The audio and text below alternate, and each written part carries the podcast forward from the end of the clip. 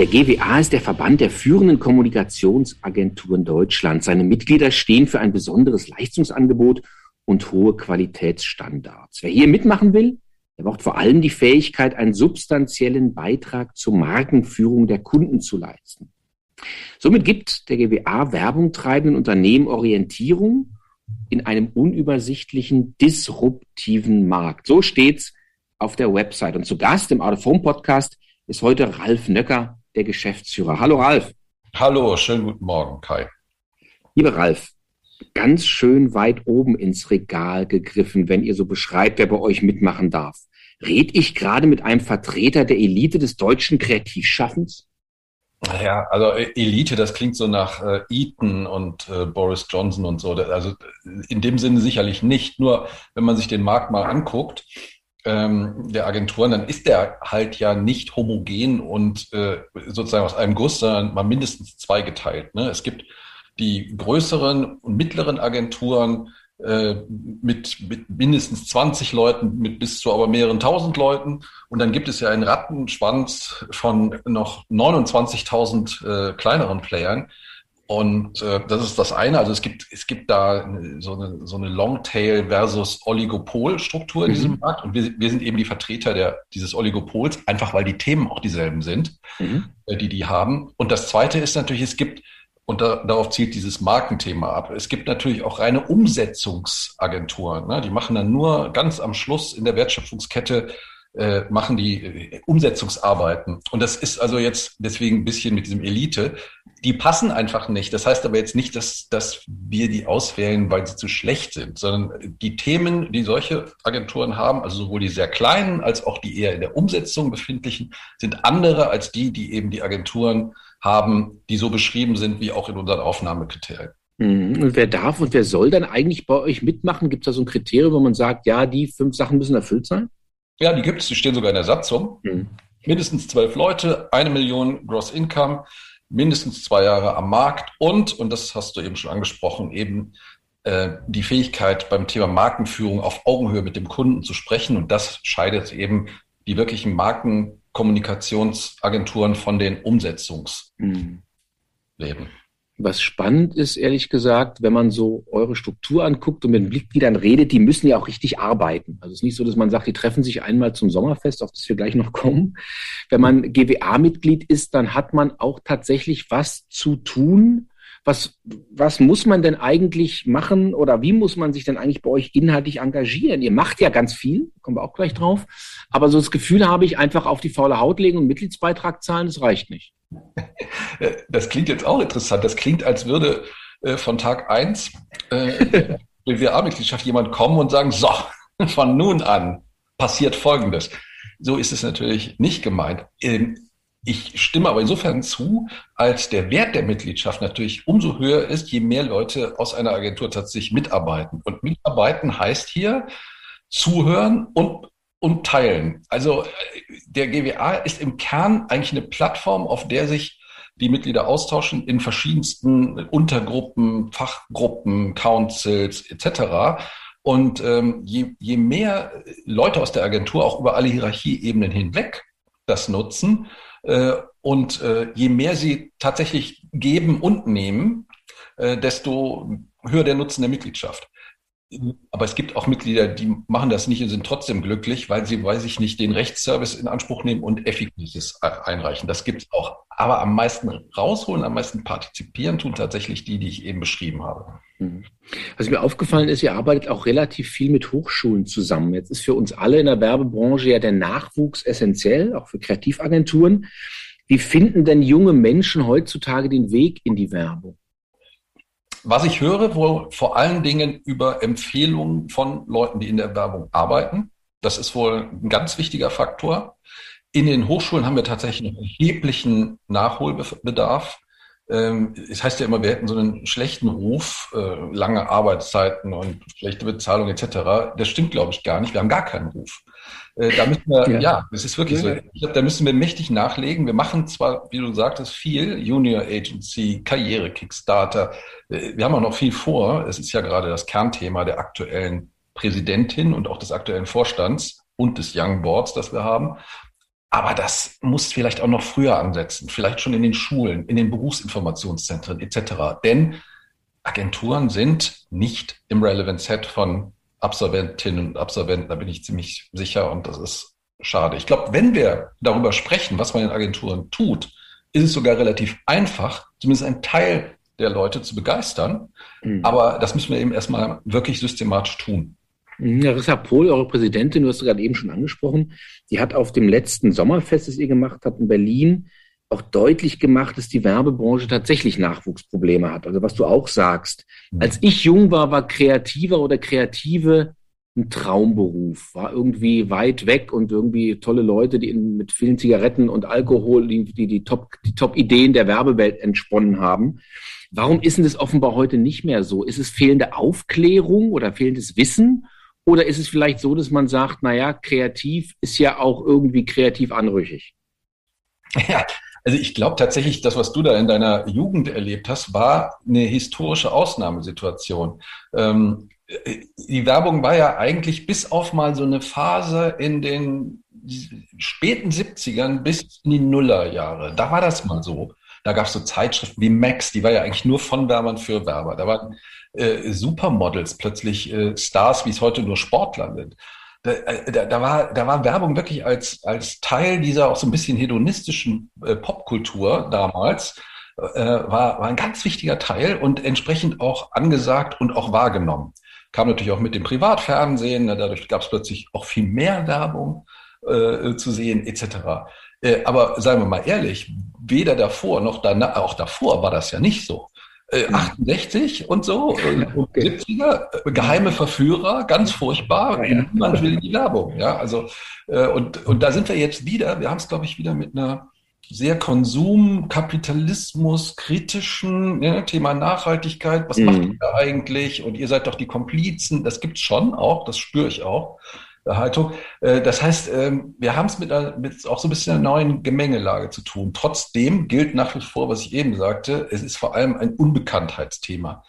Wir brauchen ja nicht alle, wir brauchen aber den Teil, der sich für Kreativjobs und auch für, für äh, so eine Art, jetzt kommt ein böses Wort, aber auch mit der Möglichkeit, Dinge zu beeinflussen, mhm. ne? Also, äh, was, was wir ja tun in der Markenkommunikation. Wir versuchen ja schon, das ist ja die Definition von Werbung, äh, Menschen zu beeinflussen, die an solchen Dingen Spaß haben, die auch äh, Spaß daran haben, Dinge zu produzieren, die dann sichtbar werden, auch, ne, das ist ja auch ein wichtiger Punkt, und auch an diesen Arbeitsinhalten müssen wir halt begeistern. Und das dafür gibt's auch immer noch genug Leute, aber es ist nicht mehr der Selbstläufer, den du in deiner Jugend erlebt hast. Genau.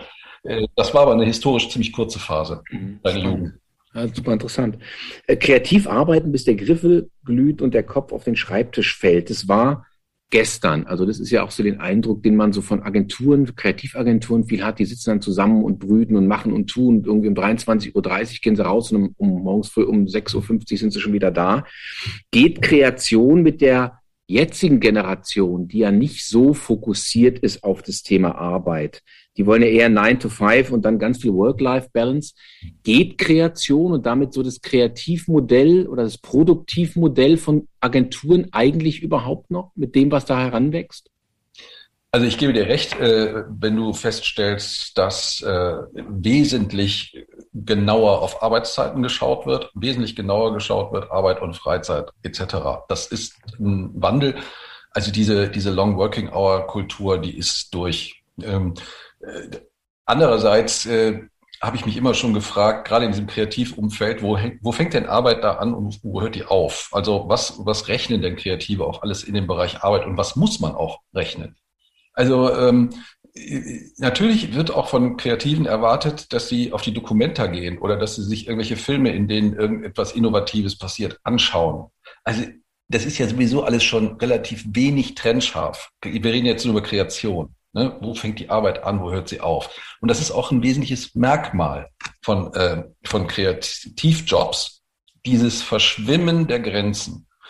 Ähm, und insofern äh, ist das für mich auch nicht das wesentliche Thema, was wir im Moment haben. Das wesentliche Thema ist, schafft man es in diesen neuen virtuellen Strukturen, die gleiche äh, Qualität von Kreation hinzubekommen wie in den, wir sind alle im Büro und arbeiten Strukturen.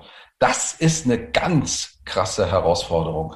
Also äh, ich glaube nicht, dass die Beatles Sgt. Pepper äh, gemacht hätten, wenn sie sozusagen sich äh, irgendwelche Files äh, zugesimst hätten und alle in ihren jeweiligen Häusern in, im Lockdown. Das wäre nicht passiert, sondern die mussten natürlich vor Ort sein.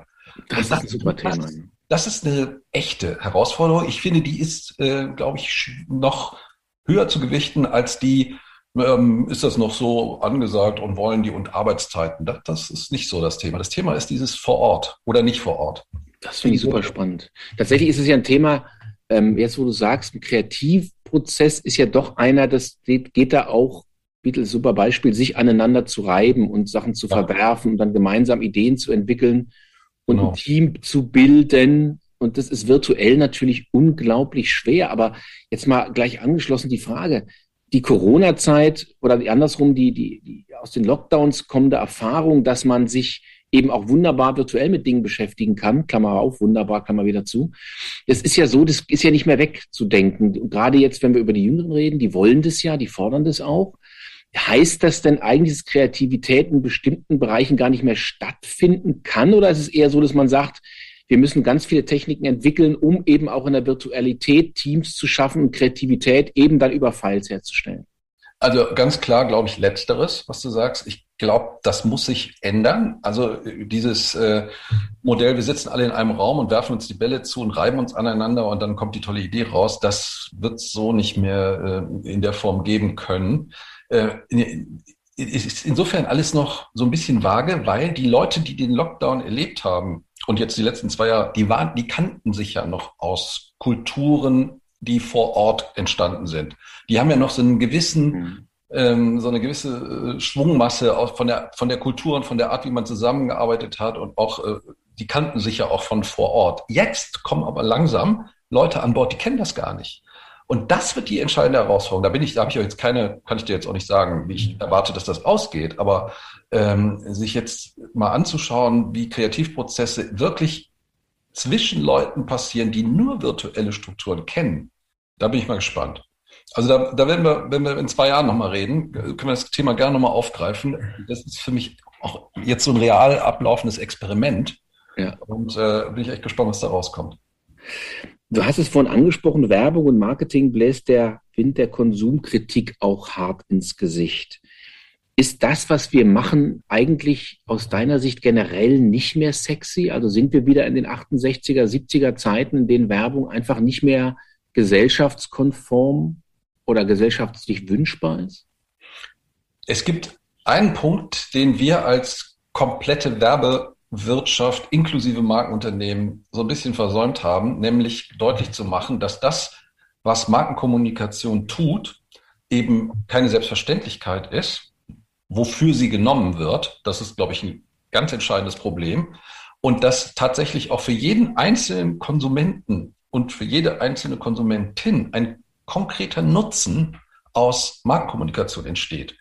Also selbst so triviale Dinge wie, dass ja nun der unabhängige Journalismus immer noch zum aller, allergrößten Teil durch Werbung finanziert wird, übrigens ja auch die Plattform, auf der mhm. sich die tummeln, ob der jetzt wirklich in der Form verinnerlicht ist, dass man sagt, na gut, dann, also nee, äh, äh, Werbung kann ich ja gar nicht zur Debatte stellen, selbst wenn ich die doof finde. Ja, äh, das ist das eine. Das zweite ist, ich glaube, ich glaube nicht, dass wir dass wir ein Preisniveau haben, wie wir es jetzt haben, jetzt lassen wir die Inflation mal gerade außen vor, ähm, wenn es keine Preiswerbung mehr gibt. Warum soll ich denn einen Preis senken, wenn das keiner mitbekommt? Also es sind so ein paar ganz triviale Beispiele für Konsumentennutzen, der aus Markenkommunikation entsteht. Die ganze Orientierung, die Markenkommunikation bietet, man stelle sich nur mal einen Laden vor, in dem alle Produkte gleich aussehen und in Areal 14 der Markenname steht. So, Spaß bei diesem Einkaufserlebnis. Das war vier Stunden, bis ich da durch bin und meine Sachen habe. Weil natürlich ich überhaupt nicht unterscheiden kann anhand der klaren Markenbotschaften, anhand der Verpackungen etc., äh, bis ich da meine Marken oder meine, die Produkte meiner Wahl gefunden habe. Da muss ich mir vier Stunden Zeit nehmen. Das sind alles so Sachen, die haben wir vergessen deutlich zu machen als Industrie. Und die, äh, diese sehr werbekritischen äh, Menschen haben, nehmen nicht wirklich zur Kenntnis, was, was das alles an positiven Effekten hat. die einfach ja da sind. Und das ist, glaube ich, das Problem, was wir haben. Wir haben nie, auch in kleinen Gruppen, in den sehr radikalen, die auch dann mit Cultural Appropriation unterwegs sind, alle Vogue und so weiter und so weiter. Ich will das jetzt nicht, nicht despektierlich, aber es gibt natürlich da auch, die lehnen aber nicht nur Markenkommunikation ab, sondern äh, die lehnen das ganze System ab. Hm. Ich glaube, das ist ein ganz, das ist, glaube ich, ein ganz, ganz wichtiger Punkt. Weil ein Thema, was uns zum Beispiel gemeinsam bewegt, ist ja so Initiativen wie Berlin werbefrei oder Hamburg werbefrei, die Außenwerbung im öffentlichen Raum weitestgehend verbieten wollen, weil sie eben stört und weil sie meint, es ist eben was, was Konsum anregt und Konsum anregen ist ja angesichts der Klimakatastrophe was, was man eigentlich gar nicht will. Wie siehst du denn das? Also Werbung im öffentlichen Raum, muss sowas nicht auch künftig Bestandteil der Kommunikation sein, die wir als Gesellschaft so brauchen? Ja, also äh, selbstverständlich. Und ähm, andersrum gesagt, ich finde auch ganz, ganz, ganz schwierig, wenn solche Dinge reg überhaupt reguliert werden sollen. Und ich glaube, diese Kritiker denken da einen Schritt zu kurz, denn ähm, warum soll denn jemand, dem was anderes stört, ähm, nicht mit Rückgriff auf die Argumente, die meinetwegen Berlin werbefrei anführt, wieder was Neues fordern? Also wir treten da ja so eine möglicherweise so eine Spirale äh, los, in, die in immer mehr Regulierung in immer weiteren Kreisen enden kann. Ja? Also die denken oft, äh, die, diese, diese zum Beispiel Werbe, Berlin werbefrei, wenn das dann reguliert ist, ist ja alles gut und dann sind wir ja alle froh. Nee, so ist es ja aber nicht, weil irgendwen anderes stört was anderes. Und er wird dann dort losziehen. Und deswegen finde ich es besser, wenn man so eine absolut, äh, so eine absolut klare Linie, die heißt, also wenn es Produkte gibt, die zugelassen sind, muss auch dafür geworben werden können und natürlich auch überall dort, äh, wo, wo es zulässig ist. Und gerade die äh, Außenwerbung ist ja auch schon sehr stark reglementiert. Wir können ja nicht diesen Wildwuchs, wie zum Beispiel, mir fällt es immer auf, wenn ich nach Teneriffa reinfliege, was da an Außenwerbung ist. Das ist ja wirklich schrecklich. Mhm. Gibt es ja hier gar nicht. Ähm, ich verstehe sowieso nicht. Also äh, gerade in Berlin finde ich die Außenwerbung sehr dezent. Wie können wir denn gemeinsam die Miesepeter davon zu überzeugen, dass Werbung wichtig ist, auch generell um Themen für ein Wirtschaftssystem bereitzustellen? Das ist ja schon genannt. Glaubst du, es ist eine Überzeugung, die wir da, oder es ist eine Überzeugung, die wir da vielleicht sogar verhindern, verändern, umdrehen können? Oder ist es einfach so, dass man sagt, na, da gibt es inzwischen gesellschaftliche Gräben, die kann man gar nicht mehr mit Argumenten zuschütten? Die kann man, also ja, letzteres. Äh, oft sind das Gräben, die man nicht mehr zuschütten kann. Und zwar in dem Moment, wie ich eben sagte, wo die Diskussion sich gar nicht mehr innerhalb der Systemgrenzen hm, befindet, sondern über Systemgrenzen hinausgeht. Das heißt, wo gar nicht eine Berlin werbefrei im Rahmen einer Marktwirtschaft diskutiert wird, sondern die Marktwirtschaft. Also ich habe entsprechende Veranstaltungen erlebt mit den entsprechenden Hochschullehrern, die entsprechende Aussagen gemacht haben. Das war eine ähm, Diskussion, die hat man nicht innerhalb des äh, Ordnungsrahmens, den wir irgendwie alle ja gut finden, geführt, sondern das ging immer über den Ordnungsrahmen selber. Und dann kann man nicht mehr argumentieren. Wenn ich sage, im Rahmen unseres bestehenden Systems ist Werbung aber nützlich, wie ich es eben gemacht habe, dann sagen die, ja, aber das ganze System führt dazu, dass der Planet an die Wand fährt. Und wo will man dann da über, dann ist, dann ist die Diskussion auf völlig verschiedenen Ebenen und kann deswegen auch nicht stattfinden. Das habe ich halt schon oft erlebt. Mhm. Und dann ist man ruckzuck bei dieser anderen Diskussion, die man ja auch führen kann. Aber es ist eine andere Diskussion. Ja, absolut. Da die diese Ebenen immer verwechseln, ist es echt schwierig. Mhm. Was auch schwierig ist und was auch ein Thema wird zunehmend, sind Werbeverbote. Die Werbeverbote, die hängen ja so wie Damoklesschwert über uns allen in der Branche. Also einmal Alkoholwerbung, nö, soll nicht mehr stattfinden. Zuckerwerbung geht. Also alles, was sozusagen irgendwie Zucker halt, darf man nicht mehr bewerben. Klimaschädliche Produkte auf gar keinen Fall. Also keine Autos mehr bewerben, Verbrenner schon gar nicht und Flüge auch nicht, weil es irgendwie Kerosin verbraucht. Macht denn das Sinn aus deiner Sicht, Kommunikation verbieten, um Konsumverhalten zu verändern? Nein, macht's nicht. Schon allein, weil dieses Werbewirkungsmodell, was dem hinter, was dahinter steht, ist ja un, ist ja nicht unumstritten. Also dieser berühmte Ansatz, dass äh, Werbung Präferenzen verändert. Ne? Also im Sinne von, ich wollte es eben gar nicht haben, jetzt habe ich Werbung gesehen und jetzt will ich es haben. Jetzt muss ich es kaufen. Oder schlimmer noch, jetzt muss ich es kaufen, genau. genau. Äh, ob das wirklich so ist oder mit den entsprechenden negativen Konsequenzen für Wettbewerb und für die Gesundheit und was alles, ist ja in der, klar, jeder führt da seine Studien an und Studien hier und Studien da, aber es ist ja zumindest nicht so gesichert, wie es viele der Regulierungsbefürworter äh, so äh, anführen. Das stimmt ja einfach nicht. Also ich habe mir mal für ein Buchprojekt die Mühe gemacht, diese ganze Werbewirkungsforschung in der Hinsicht mal durchzublättern. Das ist äh, total umstritten, ob das wirklich so funktioniert. Jemand, der sich mit der, der Werbewirkung erforscht hat, mir mal gesagt, naja, also wer noch nie Cola getrunken hat, reagiert auf Cola-Werbung gar nicht. Mhm. Also gar nicht. Der nimmt die gar nicht wahr, weil wir werden mit so viel Werbeeindrücken ähm, bombardiert, kann man mal so sagen, äh, oder mit so viel überhaupt so viel Eindrücken. Wir filtern, was für uns nicht relevant mhm. ist. Und also eine braune Brühe, ich übertreibe, ja, ja, ja, die ich noch nie getrunken habe, die filtere ich raus. Die nehme ich gar nicht wahr. Wie dann aber äh, argumentiert wird, dass, äh, dass Werbung also dafür sorgt, dass ich vom Nicht-Cola-Trinker zum Cola-Trinker werde, erschließt sich mir dann nicht so richtig. Ja, also, hm? ja bitte. Nee, man hat auch das Gefühl, die Werbewirkung, ähm, also die Werbeverbotsdiskussion ist ja auch so ein bisschen Placebo. Mediziner würden sagen, man versucht sozusagen an Symptomen statt an den Ursachen rumzudoktern, also an der echten Krankheit. Glaubst du denn, wir können irgendwie Vernunft in so eine Diskussion bringen?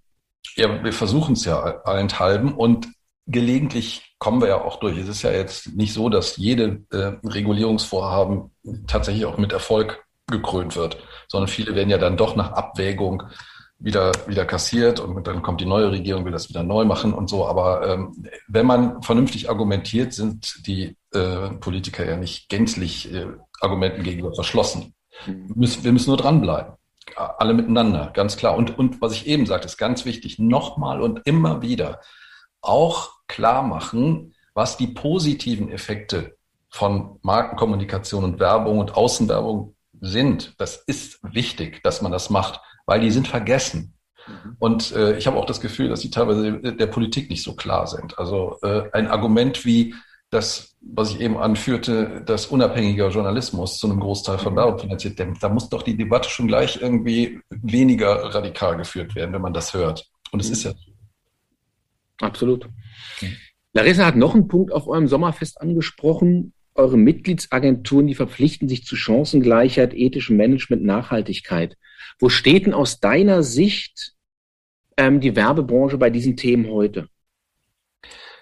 Das ist natürlich eine schwierige Frage, weil sie äh, eine Verallgemeinerung ähm, verlangt, die ich natürlich so nicht leisten kann, weil ich auch gar nicht in jede Agentur reingucke. Aber was ich feststelle, ist, dass diese Themen, als ich beim GWA anfing und noch lange Zeit, als ich dort tätig war, nicht auf der Agenda waren und jetzt wirklich ganz oben auf der Agenda sind ganz, ganz oben. Sowohl das Thema Nachhaltigkeit, Diversity als auch als auch äh, andere, äh, beispielsweise auch so Themen wie Unconsciousness Bias bei Bewerbungsgesprächen, bei, bei äh, Beförderungsfragen etc. Also ähm, das hängt natürlich auch mit dem Fachkräftemangel zu zusammen, denn ähm, Absolventinnen und Absolventen, aber auch sonstige äh, Talente fordern sowas einfach ein. Also wenn man da kommt und sagt, das ist uns alles egal, dann hat man schon wieder einen großen Teil der potenziellen Mitarbeitenden verloren. Also da, äh, das ist so ein, so ein bisschen sich selbst verstärkender äh, Regelkreis, kann man sagen.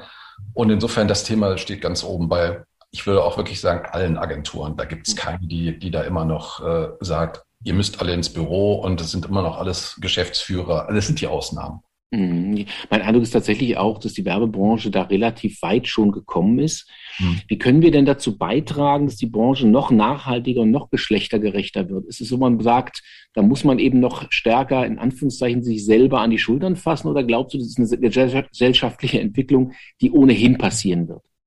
Das ist eine gesellschaftliche Entwicklung, die ohnehin passieren wird, ganz klar, die ist schon in vollem Gange. Ähm, gleichwohl können wir natürlich auch als Verbände da an vielen Stellen Hilfestellung liefern durch durch Trainings, durch, wir haben, wir haben die Gleichstellungsbeauftragten alle äh, geschult bei uns in den Agenturen, äh, machen immer wieder Webinare zu dem Thema, äh, wir bieten bald ein Unconsciousness Bias Training, deswegen kam ich eben drauf an, etc. Also wir können auch als Verbände viel tun, um die Mitglieder äh, zu unterstützen, genauso beim Thema Nachhaltigkeit, Zertifizierungen, äh, Analysen der Agentur, wo, wo hakt es denn bei euch, etc. etc.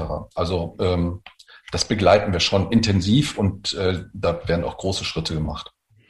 Ein Grundsatz, den ihr habt, ist kein Pitch ohne Honorar. Für die, die jetzt nicht so vertraut sind damit, ist es so, dass immer noch sehr viele Ausschreibungen von Unternehmen, Pitches und Kreativausschreibungen oder Mediaausschreibungen, die werden ja von Kunden angefragt und dann machen eben der eine oder andere, die eine oder andere Agentur sagt sich, das mache ich gerne so.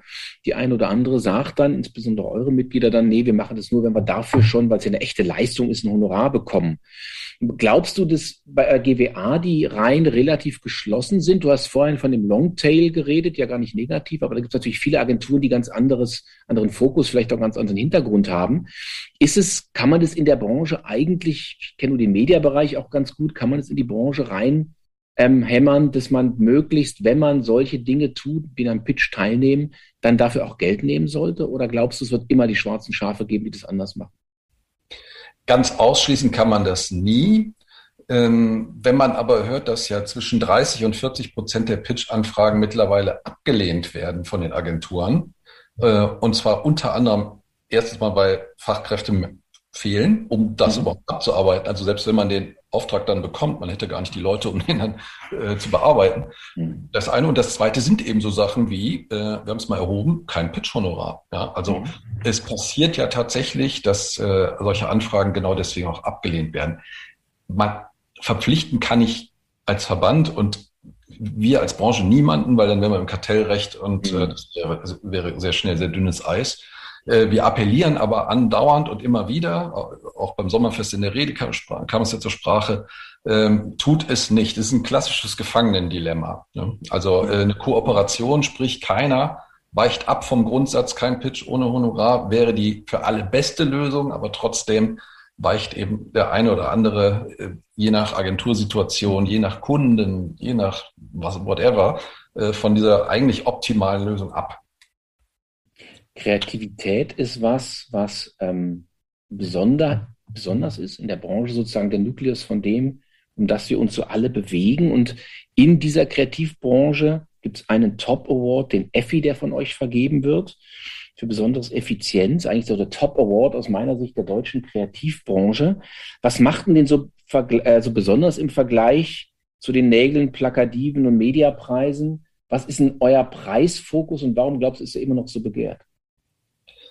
Also das wesentliche äh, Abweichungsmerkmal ist, dass er tatsächlich die Wirksamkeit von ähm, Kampagnen oder Marketingkommunikation preist und nicht im Fokus die Kreativität. Mhm. Was jetzt auch bitte wieder nicht eine irgendwie wertende Aussage war. Ich finde, was der ADC macht, ist auf seine Art genauso wichtig, ähm, nämlich das kreative äh, Potenzial wirklich mal auf einer Bühne darzustellen, so ähnlich wie wie die Haute Couture äh, äh, schauen. Wir sind eher Pret-à-Porter. Das heißt also, bei uns äh, wird bewertet, was tatsächlich auf dem Platz passiert ist.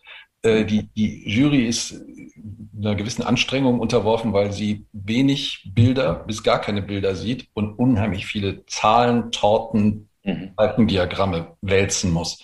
Es geht also wirklich darum, wie hat die Kampagne die Ziele erreicht oder übererfüllt. Also Effektivität.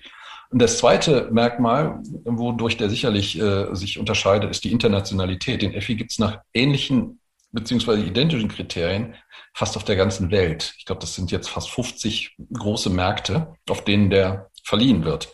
Wir waren der erste Auslandsmarkt in, äh, im Jahr 1981. Äh, in den USA gibt es den lustigerweise seit 1968 schon. Mhm. Mittlerweile gibt es ihn in China, in ich weiß nicht wo überall. Äh, und das sind die beiden Dinge. Ähm, und begehrt ist er, weil natürlich auch der äh, Agenturkunde den besonders hoch schätzt, weil seine Arbeit wird ja mit ausgezeichnet. Das heißt, auch so ein Marketeer freut sich ja vielleicht, wenn er die eigenen Anstrengungen in der Markenkommunikation auch im Unternehmen nochmal, äh, ich will nicht sagen rechtfertigen, aber feiern kann, ja, dass die Arbeit, die er da geleistet hat, ähm, äh, prämiert wird von einer, von einer sehr sachkundigen Jury. Äh, das hilft denen ja auch und deswegen ist er auch auf Kundenseite besonders beliebt.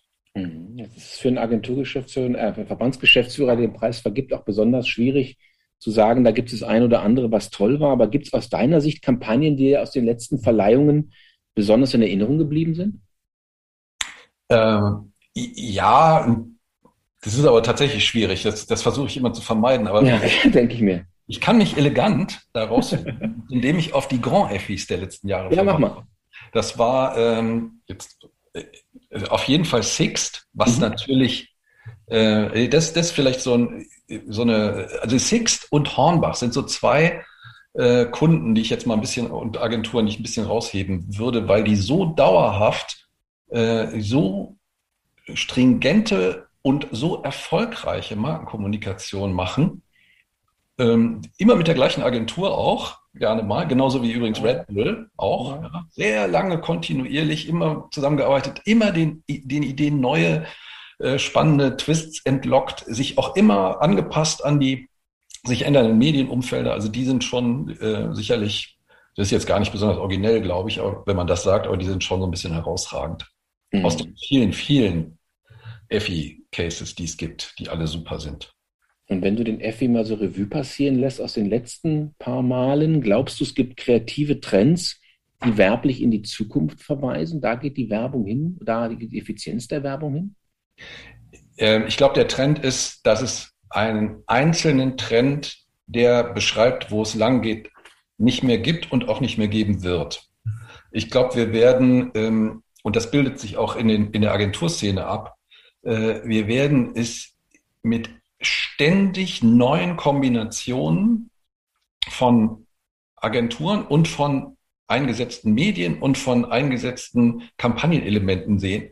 Äh, äh, je nach Fall, je nach Kunde, je nach Aufgabe äh, wird das sozusagen immer wieder neu zusammengesetzt und neu konfiguriert. Also dieses, wenn man sagt, wir machen jetzt die eine große XY, Sache, das wird es, glaube ich, nicht mehr geben, sondern äh, das wird alles immer kleinteiliger und kooperativer. Ähm, also das ist jetzt kein wirklicher Trend, wenn du sagst, sag mal den Trend, so ein Blick auf digital hier und da. Äh, so nicht, sondern äh, das ist, finde ich auch, glaube ich, auch medienneutral. Also manchmal ist TV-Außenwerbung die richtige Kombination, mal ist äh, flankiert mit, was weiß ich, TikTok. Äh, beim nächsten ist es dann äh, Influencer plus, was, was weiß ich. Also das, äh, das wird, und das, das alles sehr kleinteilig, glaube ich. Sehr schwierig. Das, das, die Komplexität des ganzen äh, Markenkommunikationsthemas wird erheblich immer noch zunehmen. Das Positive daran ist, wenn es leicht wäre, könnte es ja jeder. Ja, deswegen, ich mache mir auch um den USP unserer Agenturen da gar keine Sorgen. Das, das wird immer schwieriger und äh, immer komplexer und äh, Agenturen gehen da mit und beherrschen diese Komplexität und insofern äh, wird auch vielleicht der Know-how-Abstand zwischen Agenturen und ihren Auftraggebern äh, wachsen, wodurch die Dienstleistung der Agenturen natürlich an Wert gewinnen wird. Das müssen sie dann allerdings auch noch zu höheren Honoraren umdrehen. Dann ist alles gut. Und das besprechen wir beim nächsten Mal mit den Honoraren der Agenturen, wenn wir uns in den zwei Jahren wiedersehen. Ganz herzlichen Dank, Ralf. Danke dir.